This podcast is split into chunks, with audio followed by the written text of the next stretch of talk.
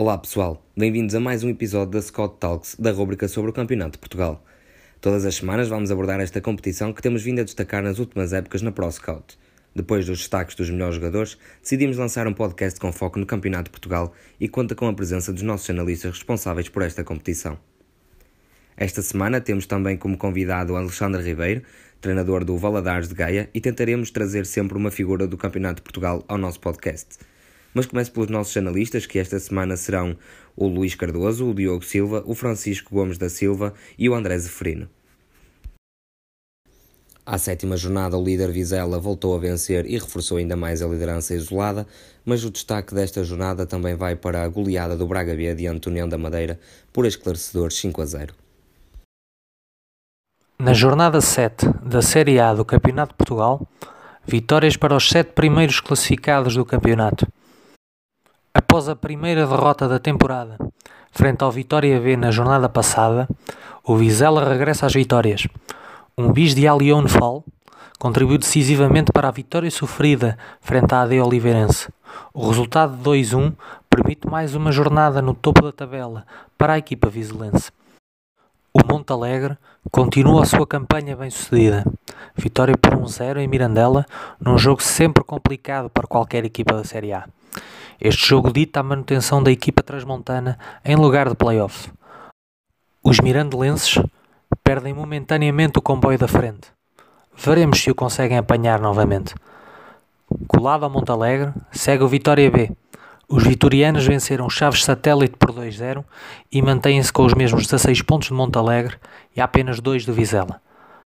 Já o Chaves Satélite passou após esta jornada a ser o último classificado da Série A, fruto da primeira vitória do Pedras Salgadas, 1-0 em casa frente ao Bragança. A equipa flaviense é a única que ainda não somou qualquer vitória. O Merlinense somou a quarta vitória na temporada após derrotar o Câmara de Lobos por 3-0. A equipa caseira soma agora 14 pontos e mantém-se na perseguição às três equipas da frente. Já os madeirenses continuam nos lugares de descida. Primeira derrota da temporada para o Maria da Fonte. Foram derrotados em casa pelo São Martinho por 2-0. Com este resultado, já não existem equipas sem derrotas na Série A. Para os visitantes, este resultado permite-lhes manter-se na perseguição às equipas da frente, fazendo parte do grupo dos quintos classificados com 13 pontos. Deste grupo faz parte também o FAF, quarta vitória consecutiva dos fafenses para todas as competições e quinta nos últimos seis jogos. A vítima foi o Berço, que se viu derrotado por 2-0. O início de época mais periclitante parece ser coisa do passado para o FAF. Já o Berço somou o quinto jogo consecutivo sem ganhar e aproxima-se perigosamente dos lugares de descida. No jogo mais desnivelado da jornada, o Braga B bateu o União da Madeira por 5 bolas a 0. Os bracarenses, que também se encontram no grupo dos 13 pontos, viram Gonçalo Gregório assumir papel de destaque com dois gols e três assistências. Para a União, a zona de despromoção está a apenas 3 pontos, mas há um jogo em atraso contra o Câmara de Lobos por disputar. Houve jogo grande na Série B que decidiu um novo líder. O Lourosa recebeu a equipa do Lessa e venceu por 2 a 1 e assumiu assim a liderança da Série B do Campeonato de Portugal. Também destaque para a goleada do Felgueiras diante da São Joanense por 4 bolas a 0. Falando desta jornada 7 da Série B do Campeonato de Portugal, tenho obrigatoriamente de começar pelo Lourosa Lessa. Era o jogo em destaque, aliás, foi transmitido no Canal 11. E para quem assistiu a este jogo, teve a oportunidade de, de ver duas equipas a querer ganhar este jogo, porque o Lessa era primeiro classificado, o Lourosa em segundo. Uh, foi um jogo muito equilibrado, duas equipas, como já disse, a querer ganhar. O Lourosa acabou por ter a sorte do jogo, venceu por 2-1 já muito perto do final. Acabou por ser mais feliz, mas a vitória parece-me que foi justa. Acabou por ter um maior controle do jogo, mais posse de bola, mais tempo no meio-campo do, do Lessa, apesar das oportunidades em número de remates terem sido até repartidas, mas penso que a vitória acabou por ser justa. Uh, temos neste momento na classificação geral o Lourosa em primeiro, logo seguido de Lessa e Arouca, portanto, e ambas apenas a um ponto. Está um campeonato muito equilibrado nos lugares cimeiros. Logo a seguir temos muitas equipas Sajonense, Valadares por perto e portanto a luta pelos lugares do playoff está renhida.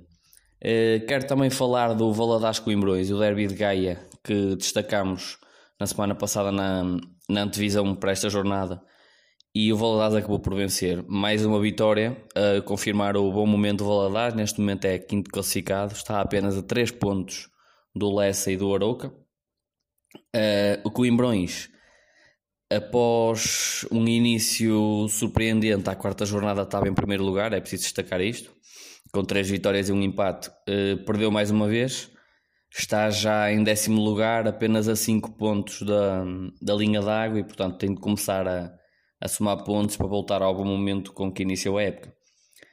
Falar também aqui um bocadinho da vitória do Amarante. É a primeira vitória de, desta equipa, frente ao ginásio Figueirense, uma vitória hum, justa, chegou também muito perto do final, mas foi muito positivo porque acabou por sair do último lugar, continua empatado com o último classificado, que neste momento é o Vila Real pela diferença de golos, mas foi importante para começar a aproximar-se das equipas que estão mais acima. Também o Felgueiras teve agora a sua segunda vitória consecutiva, começa finalmente a aproximar-se dos jogadores cimeiros eh, que são mais condizentes com a qualidade do plantel que, que apresenta, e o Espinho, o Espinho marcou passo. Ehm, frente a um Castro Daire que volta a somar pontos após a primeira vitória na semana passada voltou a pontuar esteve muito perto de vencer este jogo. O Espinho empatou apenas por Jota de penalti aos 85 minutos. Portanto poderia perfeitamente o Castro ter vencido e ter aqui 6 pontos em, em apenas dois jogos. Visto que a quinta jornada tinha 0 pontos mas foi importante, foi um ponto importante é ponto a ponto para estas equipas que estão na parte de baixo da tabela é, é fundamental para poderem lutar pela manutenção. Os dois primeiros classificados da Série C também se defrontaram, mas desta feita o encontro terminou com um empate a zero bolas e o Torriense permanece líder enquanto o Beira-Mar é o segundo classificado. Relativamente à sétima jornada da Série C, importa destacar alguns jogos que analisámos uh, ao longo desta semana. Em primeiro, o duelo mais aguardado de, desta ronda, que foi o Torriense contra o Beira-Mar. Uh, a equipa da casa estava em primeiro lugar com 13 pontos e o Beira-Mar que ia disputar este jogo na condição de segundo classificado com, com 12 pontos. O jogo terminou empatado, uh, sem golos e colocou tudo igual na, na tabela classificativa. Desta vez o Torriense tem soma de 14 pontos e o Beira-Mar 13 pontos mas apesar disso foi um jogo bem disputado, um maior ascendente por parte do Torriense na primeira parte, muito devido às mexidas do Beira-Mar ainda a meio do primeiro tempo, devido a, duas lesões que teve, mas na segunda parte as coisas equilibraram-se e o Beira-Mar acabou por estar mais forte. E a chegar com perigo à baliza de, da equipa de Torres Vedras, não fosse o seu guarda-redes Nelson Pinhão e o resultado podia ter sido diferente. Uh, apesar disso, foi um excelente jogo entre as duas equipas uh, que estão melhor classificadas nesta altura de, na Série C.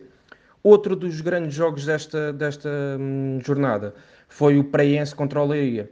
Uh, o Praense tem, tem vindo a crescer, depois também de ter feito uma excelente temporada na Série D o ano passado, desta vez está na Série C e tem vindo a demonstrar, sob o comando técnico de Francisco Agatão, que é um dos principais favoritos aos lugares de subida.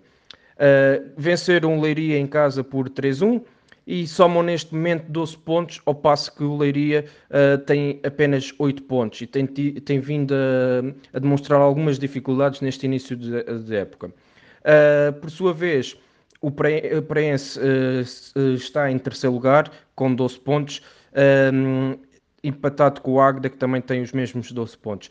Foi um jogo em que o Leiria até começou melhor, uh, começou a ganhar com um grande gol do sul-coreano uh, Choi, depois de uma excelente jogada coletiva que vale a pena rever.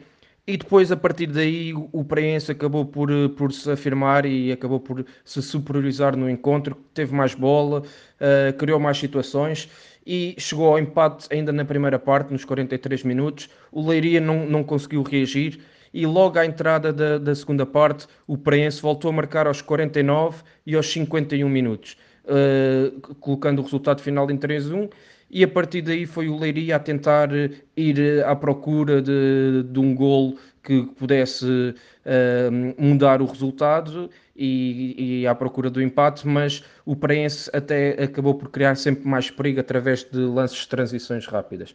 Outro jogo uh, que também analisámos foi o Benfica de Castelo Branco contra o Caldas. O Benfica de Castelo Branco venceu por, por 2-1 uh, e ascendeu ao quinto lugar, somando agora 11 pontos, ao passo que o Caldas está no décimo lugar com 8 pontos. Uh, o primeiro gol é, foi apontado pelo Léo Araújo. É um central que acabou por fazer parte dos destaques desta semana e que vamos uh, analisar mais à frente. Mas também atenção ao ponta de lança Steffi, que já leva 9 gols em 9 jogos e depois de ter feito uma boa temporada o ano passado ao serviço do Olhanense, que nós chegámos a destacar na Pro Scout, vale a pena acompanhar uh, a sua evolução. Uh, os três gols foram lances de bola parada. Uh, com o Caldas depois de, de, de uh, conseguiu empatar a partida.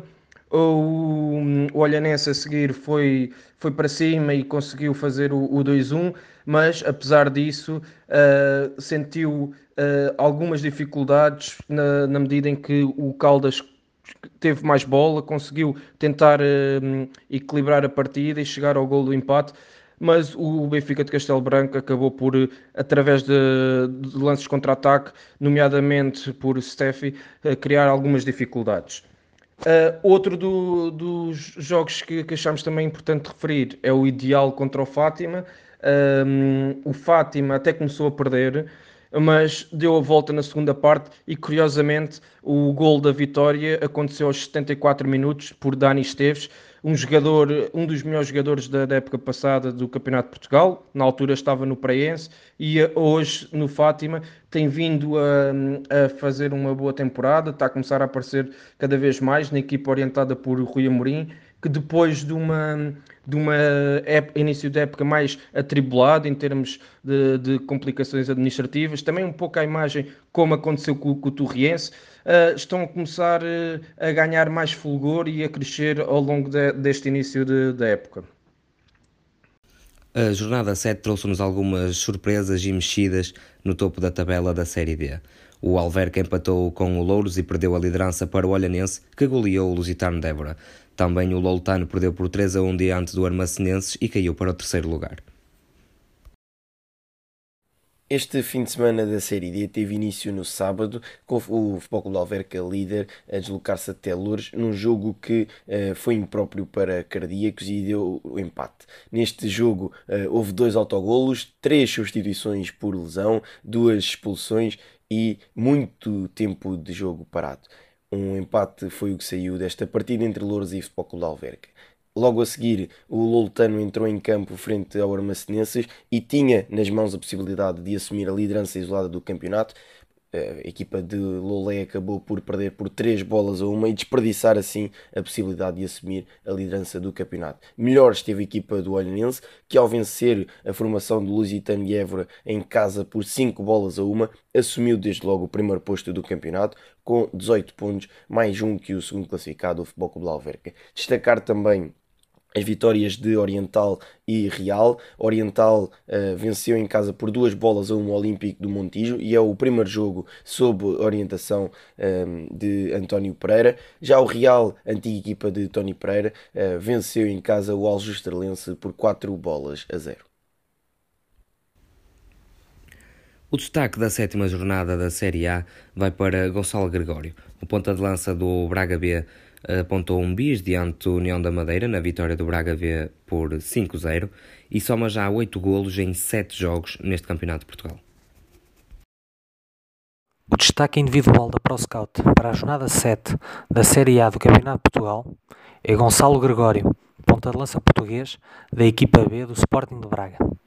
Formado no Belenenses, Gregório destacou-se fortemente na temporada passada ao serviço do Casa Pia. Um registro incrível de 25 golos em 22 jogos, com 22 desses golos a serem apontados em 18 jogos na Série D do Campeonato de Portugal, valeram-lhe a mudança à meio da época para Passos de Ferreira. O salto para a segunda liga acabou por não ser bem sucedido, não tendo apontado qualquer golo em oito partidas disputadas. Nesta temporada mudou-se para Braga, via empréstimo Passense, acabando por reforçar a equipa B dos Minhotos. Neste ano de novas experiências para o Braga B, disputam a Série A em virtude de terem sido alegados da segunda Liga, Gregório tem-se assumido não só como uma das figuras da equipa, como de todo o Campeonato de Portugal. Nas primeiras sete jornadas, leva oito golos marcados, voltando assim a conseguir uma média superior a um gol por jogo, tal como fez com a camisola do Casa Pia em 2018-2019. Aos 24 anos, Gregório é o melhor marcador não só da Série A, mas também de todas as quatro séries do Campeonato de Portugal. Na partida contra a União da Madeira, Gregório teve uma exibição a roçar a perfeição. Dois gols e três assistências, num resultado de 5-0. Ou seja, teve influência direta em todos os golos da sua equipa. Foi bem sucedido em 59% das suas ações durante a partida, com especial destaque para os 75% de passes certos e para os 6 duelos ganhos ao longo de todo o encontro. O central Agostinho Carvalho foi uma das grandes figuras do Lourosa no encontro diante do Lessa e é assim o destaque da Série B nesta sétima jornada. O nosso destaque da semana vai para o Agostinho Carvalho, defesa central de Lourosa, eh, pé direito, 1,90m, tem 26 anos. Ele que neste jogo entrou pelo Henrique aos 25 minutos, que saiu lesionado, entrou para defesa central esquerdo. Um, teve um jogo, apesar de não ter jogado os 90 minutos, teve um jogo muito competente. É um defesa central que procura resolver os lances sempre de forma da forma mais limpa, ou seja, tenta sempre encontrar um colega livre em vez de simplesmente despachar a bola. Estamos a falar de um defesa central já com experiência de segunda liga, teve, fez a formação no Feirense, teve depois quatro épocas ao serviço do, do Feirense na segunda liga entretanto baixou para o Campeonato de Portugal e é neste momento um dos pilares desta equipa, desta equipa de Lourosa, apesar de não ser sempre titular. Aliás, o Lourosa tem três centrais de grande qualidade e é, é uma boa dor de cabeça para o Rui Quinta, porque tanto o Gil Dias como o Henrique, também muito experiente, como neste momento Carvalho, um, são três centrais muito competentes e que com certeza jogariam em qualquer equipa desta, pelo menos desta série. O central Léo Araújo do Benfica Castelo Branco esteve em excelente plano nesta jornada e é assim o destaque individual da Série C. Sobre o destaque desta semana da Série C, uh, nós indicamos o nome de Léo Araújo, defesa central do, do Benfica Castelo Branco. É um defesa brasileiro de 27 anos, uh, que já tem alguma bagagem, experiência em competição em contexto de Campeonato de Portugal. É um defesa canhoto, muito forte fisicamente, tem 1,85m, 78 kg. Uh, e fez o gol, o primeiro gol da, da vitória do Benfica Castelo Branco frente ao Caldas esta semana e também já tinha apontado o outro gol na vitória do Benfica Castelo Branco em casa do União de Santarém na jornada anterior e foram até ao momento os dois gols que ele já apontou esta temporada. Uh, apesar disso, é, é um defesa uh, defensivamente muito forte no, nos lances de, de, de, jogo aéreo, não só no capítulo defensivo, mas também ofensivamente, que foi como fez o gol na sequência de um pontapé de canto, logo aos dois minutos, uh, esta, este fim de semana. Mas também no, do ponto de vista defensivo, importa referir que é, que é um defesa com um perfil muito, muito interessante pela sua capacidade física, pelo seu posicionamento, uh, a forma como disputa os lances, uh, como consegue colocar o corpo e ganhar vantagem e curiosamente uh, as ações que bem sucedidas um, ele em 44 ações 43 foram bem sucedidas o que demonstra bem uh, o excelente jogo que fez frente ao Caldas. Uh, a nível de passe também teve uma, uma percentagem de eficácia de 96%, o que são números muito interessantes, apesar de ser um, um jogador que, que joga mais uh, simples, não arrisca tanto na progressão com bola, uh, na condição, na saída a jogar.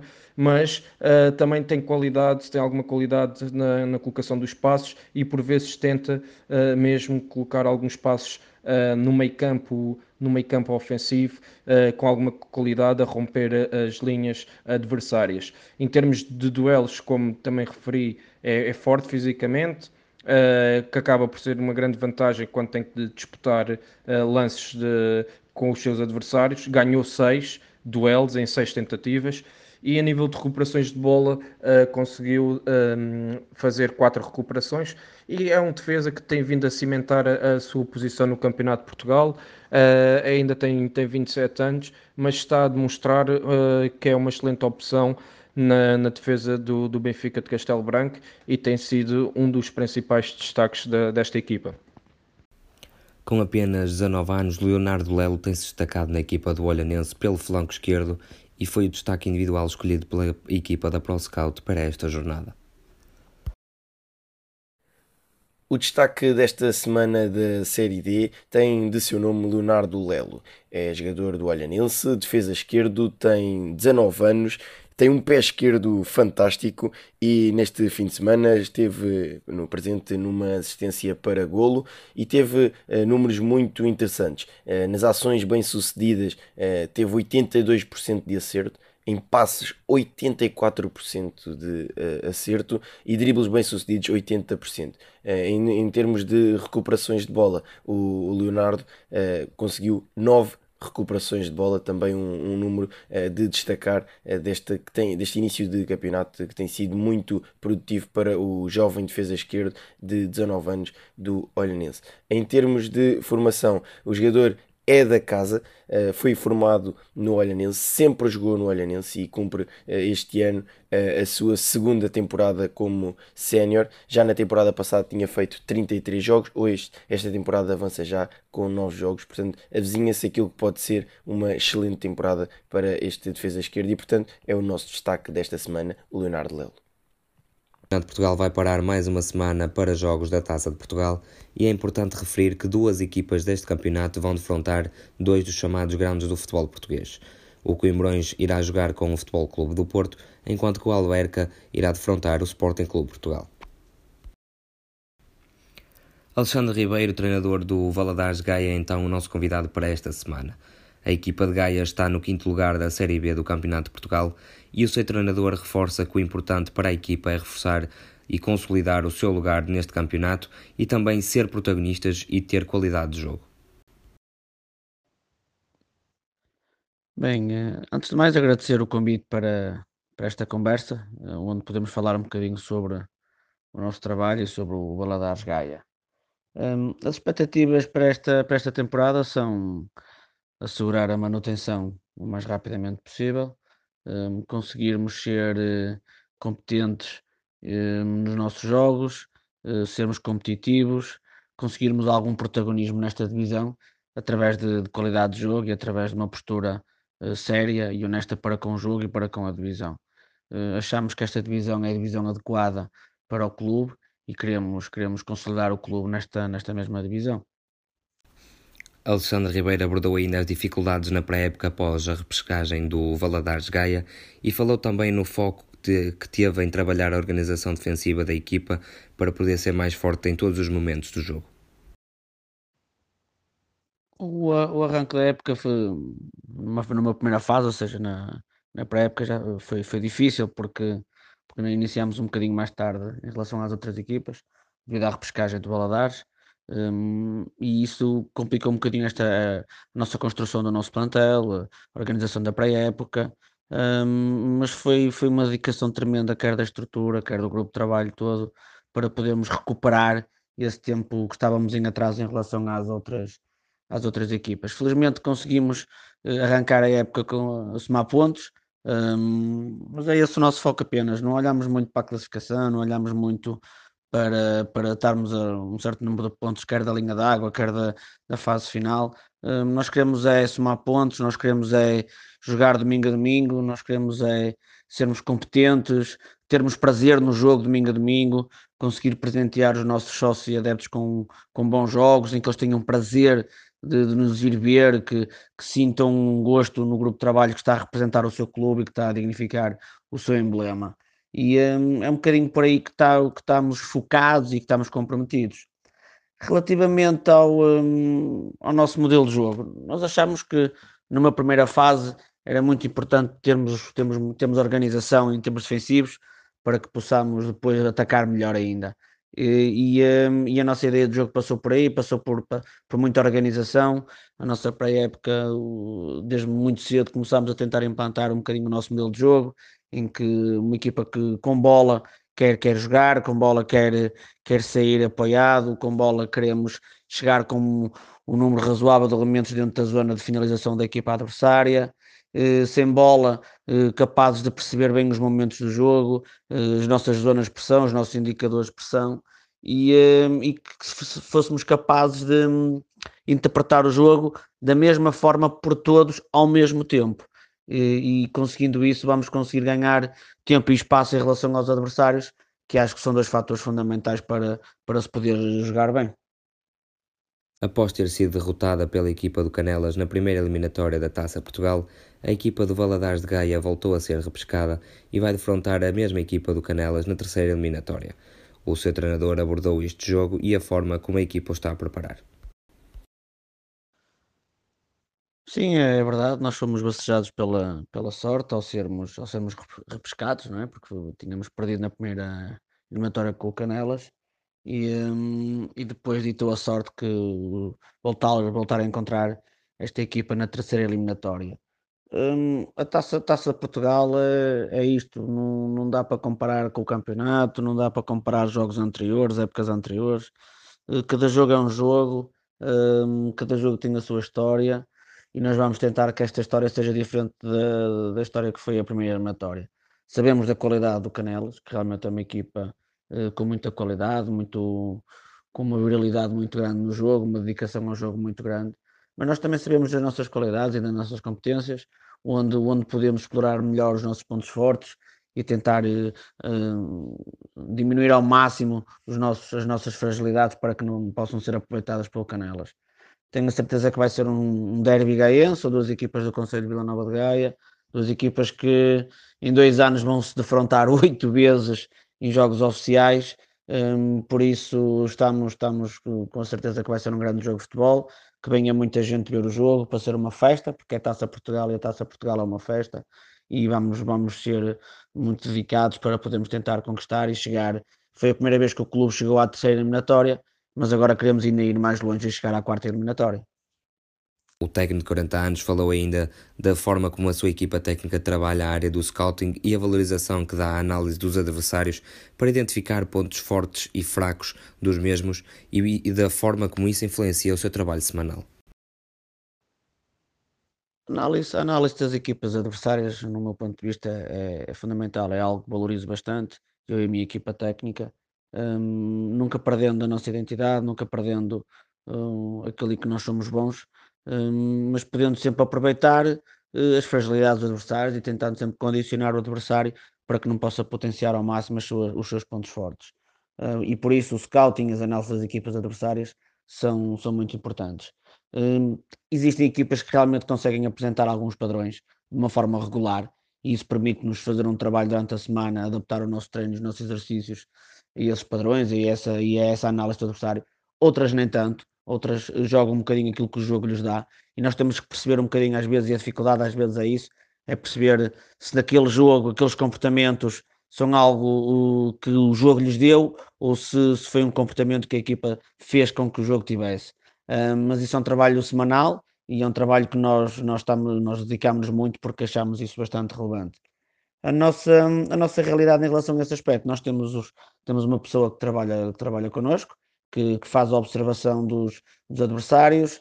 Tem, temos, só para perceberem um bocadinho, temos numa fase inicial da semana um relatório escrito um, sobre esse adversário e depois, uh, a meio da semana, já temos imagens editadas para mostrar aos nossos jogadores para que possamos depois conciliar com o treino e essas imagens uma maior compreensão daquilo que, que, que será o plano de jogo para, para esse fim de semana e para esse adversário.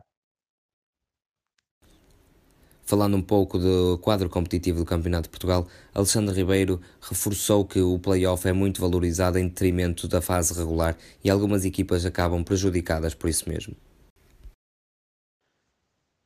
Bem, em relação ao, ao quadro competitivo que nós temos no Campeonato de Portugal, realmente são muitas equipas e subindo só duas, hum, aparentemente é algo, algo injusto. Uh, mas também percebo que não subam muitas equipas porque existem muitas equipas no Campeonato de Portugal que não têm condições para estar numa liga profissional. Uma liga profissional envolve uma logística e um, uma estrutura já bastante, bastante forte e nem todas as equipas estão preparadas para tal. Um, o que eu não concordo mais tem a ver não só com a questão do número de equipas que sobem, mas a forma como essas equipas, como essas equipas sobem. Acho que não, não está potenciado a regularidade, não está potenciado um, uma consistência no, nos resultados, porque, porque estes dois últimos anos, por exemplo, eh, equipas, equipas que fazem primeiras fases fantásticas, com zero derrotas, chegam ao playoff, perdem um jogo e, empatam outro, e com uma única derrota em toda a época não sobem de divisão.